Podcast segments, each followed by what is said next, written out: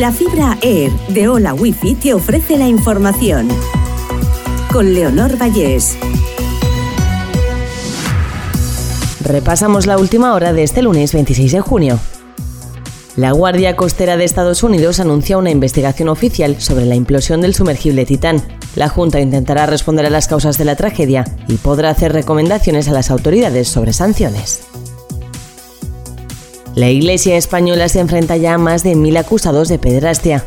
Un cuarto informe del país eleva los casos a una cifra que es el 0,9% del clero masculino de las últimas décadas. La base de datos del diario suma 74 obispos y superiores sospechosos de encubrimiento.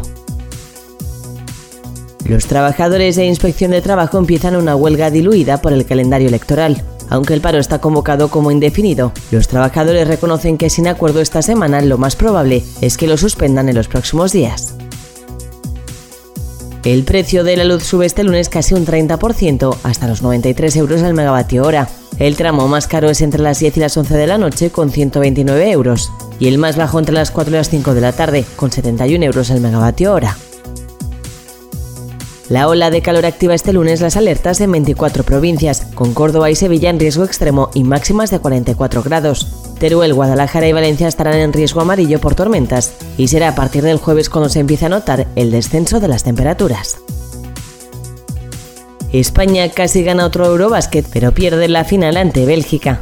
El equipo de Miguel Méndez mandó en el marcador casi todo el partido, pero acabó cediendo 58-64. 53 menores ucranianos llegan a Valencia. Las familias valencianas acogen durante el verano a pequeños de entre 6 y 10 años, gracias al proyecto organizado por la Fundación Juntos por la Vida. Aseguran que hay niños que solo vienen con una mochila porque no tienen nada más.